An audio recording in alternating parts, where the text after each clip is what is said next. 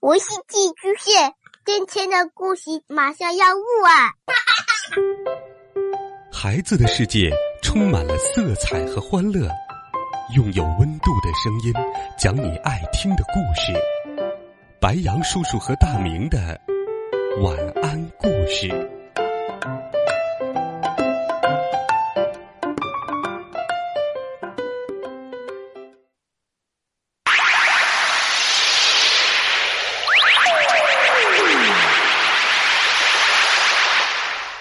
小朋友们，晚上好！又到了白羊叔叔给你讲故事的时间了。上周四，白羊叔叔给你讲了中国经典获奖童话系列《葫芦兄弟》的故事，而从本周四开始，白羊叔叔同样给你准备了中国经典获奖童话系列。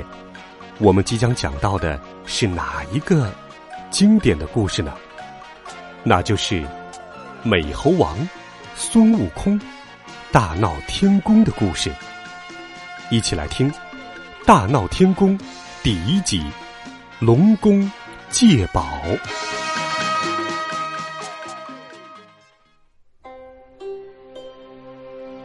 白羊叔叔先给你讲一讲孙悟空的来历。传说，在美丽的奥莱国大海边，有一座。风景秀丽的花果山，花果山是座仙山，山上有各种奇花异草，林中还有仙鹤飞过。花果山的山顶有一块奇异的仙石，高三丈六尺五寸，周长两丈四尺，四面无树木遮挡，独自立在高山之巅。仙石。不知经过了多少年，汲取了天地灵气、日月精华，天长日久，竟有了灵性，孕育出了一个生命。一天，山崩地裂，仙石“轰”的一声裂开了，产出了一个石卵，剑锋后竟化作了一只石猴。石猴能跑会跳。在山里吃野果、喝泉水、游山玩水，逍遥自在。这只小石猴在花果山成为了猴子们的大王。可是他并不满足于现状，他想要出去学习仙法，于是他就独自踏上了寻仙问道之旅。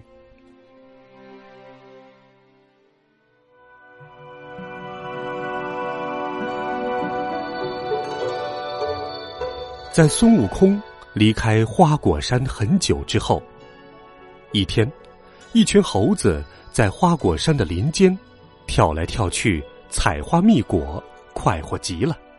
这天，美猴王学得筋斗云和七十二变等神功，返回了花果山。孩儿们，大王回来了！众猴子敲锣打鼓。摇旗呐喊，哦，大王回来了！大王回来了！美猴王刚坐定，便一声令下：“孩儿们操练起来！”众猴子一听，纷纷拿刀夺剑、抓斧、争枪、扯弓、搬弩，吆喝着耍了起来，热热闹闹的操练了一阵。美猴王看了一阵，心里直痒痒，他大叫一声。拿俺老孙的大环刀来！一小猴子忙取来奉上。大王，您的刀，好，看看俺老孙学到的本领。美猴王孙悟空拿起大环刀，刷刷刷的挥舞起来，惊得众猴目瞪口呆，连声叫好：“大王太棒了！大王的武艺又高强了。”可是正舞到半道。大环刀突然断裂成了两段。美猴王抱怨道：“俺老孙没有一件趁手的兵器，怎么教你们好好操练呢？真是扫兴，扫兴啊！”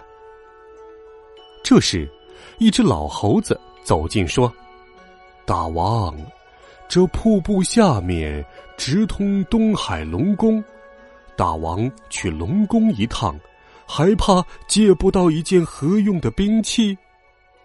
嗯，有道理，有道理。美猴王一听，翻身跃入了水中，径直来到了东海的海底。这个时候，在东海龙宫前，虾兵龟将突然跳了出来。呆，你是谁？来东海龙宫干什么？孙悟空直接说：“嗯，啊，老孙要见见老龙王，快快通报。”哼，你是什么东西？还想见龙王？先吃我一叉！嘿，虾龟二将出手相拦，美猴王一把推倒虾将，抡起拳头威胁龟将。带他前往龙宫，呃呃，饶命！呃，饶命！大王饶命！我这就带你去见龙王。虾将慌忙当中，抄近路赶到了龙宫通报：啊，大王，大王，有只妖猴闯了进来。龙王听了，怒吼道：“嗯，给我轰出去！”可是这个时候，美猴王孙悟空已经推开了虾兵蟹将，闯了进来。嗯，老邻居，俺老孙住在花果山上，特地来此借一件趁手的兵器。龙王见孙悟空武功高强，就没有再撵孙悟空出去。于是老龙王不以为然道：“哦，我当什么事儿？原来如此。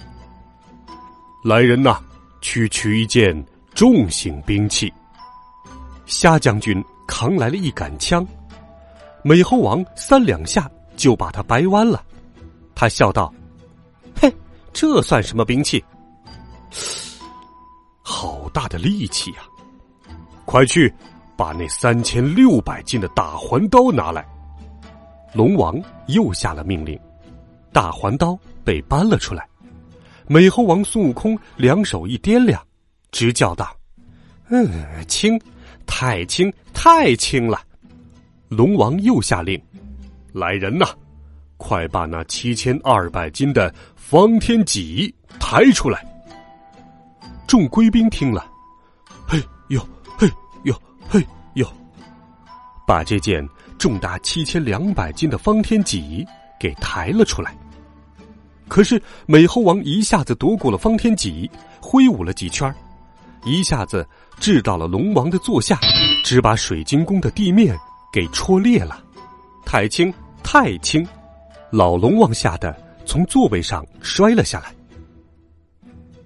见美猴王不依不饶，龙王只好将美猴王引至海底深处，说：“这是大禹治水时留下来的一根定海神针，大仙要是拿得动，就送给大仙了。”孙悟空远远的望去，只见。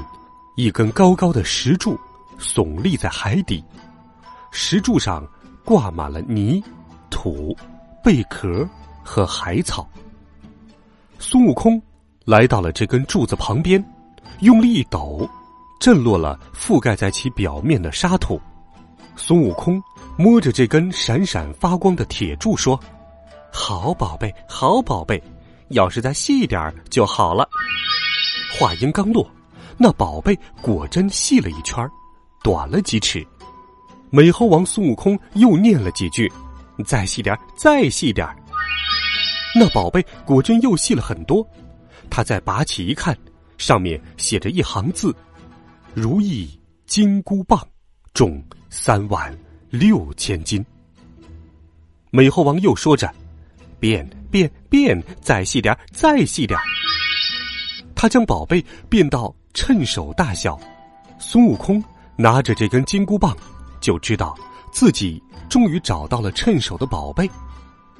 他谢过龙王，没想到龙王却说话不算数，反悔了。这是我的镇海之宝，你不能拿走。孙悟空说：“老龙王说话可要算数啊！”美猴王不再理睬老龙王。将金箍棒变成一根绣花针大小，塞进耳朵里，扬长而去。你你你给我等着！龙王看着孙悟空远去的背影，大声的喊道：“